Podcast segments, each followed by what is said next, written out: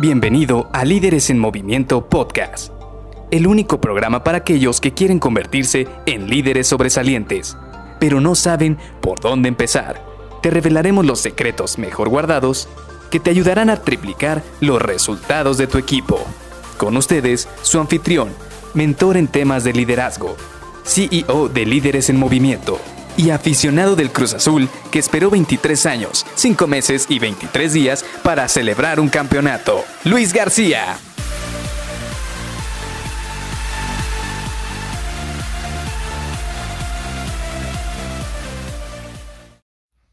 A veces pareciera que mi jefe no sabe hacia dónde nos dirigimos.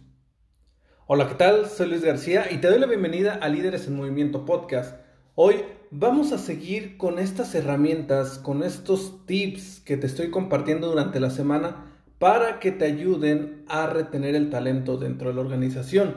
Ya platicábamos el día de ayer, por ejemplo, de cómo a tus colaboradores les tienes que dar ciertos foros para que ellos puedan expresar sus ideas, puedan comunicarse.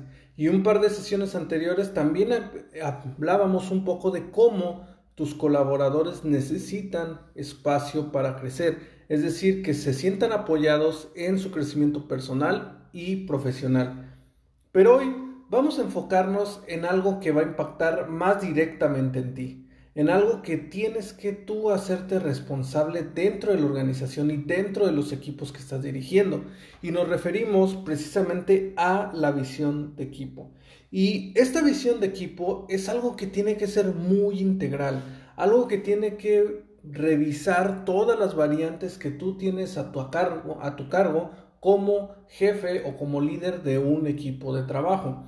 Vamos a empezar a desmenuzarlo poco a poco. Primero, definitivamente, y algo que yo estoy consciente que es muy importante para un líder, es que a nosotros se nos asigna para conseguir objetivos estratégicos dentro de la organización.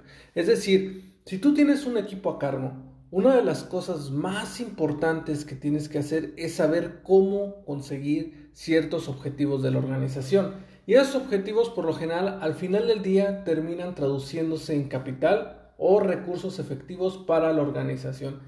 Sí, efectivamente, puedes decir, tienes que completar un proyecto en cierto tiempo, tienes que eh, terminar tus eh, milestones con cierta calidad, pero al final todo, todo lo que aportas a la organización se puede, se puede convertir en un factor económico para la organización. Al final del día la organización de eso se mantiene, de factor económico.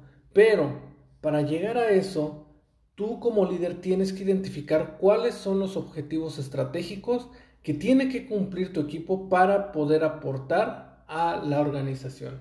Segundo, definitivamente una vez ya que tienes estos objetivos claros y que sabes cómo van a impactar a la organización, tienes que transmitir esta situación a tus colaboradores. ¿Por qué? Porque muchas veces lo que pasa es que el líder efectivamente sabe hacia dónde quiere dirigir a su equipo, sabe cómo su equipo va a aportar a la organización, sabe incluso cómo es que va a tener un plan estratégico para que su equipo pueda sacar todos los indicadores y todos los resultados o incluso saber su plan de crecimiento de equipo, pero si no se lo transmite a sus colaboradores, difícilmente va a poder conseguir resultados, porque al final del día, quienes van a conseguir la mayor cantidad de los resultados, quienes van a conseguir el 80% de los resultados de tu equipo, son tus colaboradores.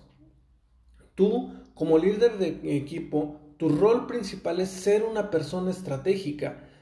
Tu rol principal o el que vas a dedicarle más tiempo es poder asignar las tareas, poder asignar recursos, poder prever escenarios en los cuales ellos quizás al estar dentro del día a día y del trabajo diario, las tareas diarias, no van a poder visualizar, pero tú tienes que estar tres o cuatro pasos adelante de todo lo que ellos están haciendo para poder identificar una estrategia.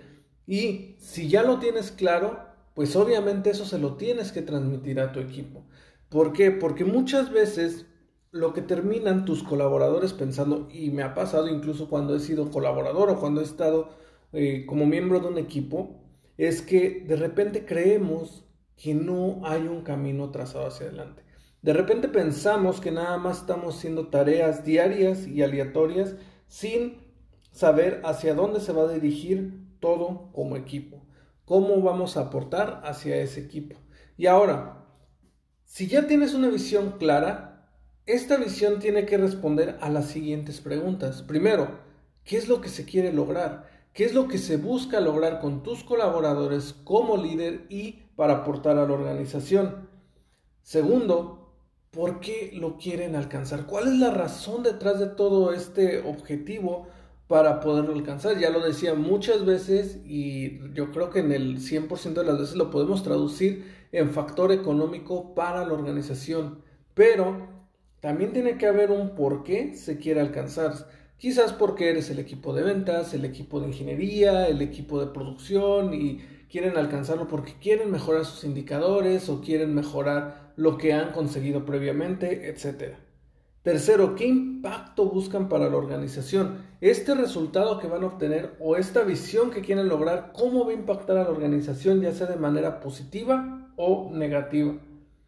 Cuarto, cómo van a medir su éxito. Y esto va muy de la mano con los indicadores, porque una vez que sabes qué es lo que quieres lograr, cómo lo quieres lograr, tienes que definir indicadores claros que te van a permitir saber cómo vas a ir avanzando día con día y cómo tu equipo va a ir consiguiendo día a día esos resultados que se están trazando. Y por último, tienes que analizar cuánto tiempo estás asignando a esta visión. Con estas cinco preguntas, si se las haces de manera clara a tu visión o al objetivo de equipo o al objetivo estratégico de equipo, entonces sí vas a tener una visión lo suficientemente robusta para saber qué es lo que se quiere lograr y de aquí se va a desprender cómo lo vas a lograr. Y una vez que tienes esta visión, lo más importante es transmitírsela a tus colaboradores, hacerlos parte de ella, mostrarles cómo ellos van a aportar esa visión y por qué su participación es importante para el desempeño de la organización y del equipo y por último, cómo esto les va a impactar a ellos como personas de manera profesional y personal. Cómo esto les va a impactar para su crecimiento, cómo van a ellos aprender de esta visión que de la cual están siendo parte, cómo incluso ellos les va a servir de manera personal para incrementar su experiencia y volverse mejores profesionales.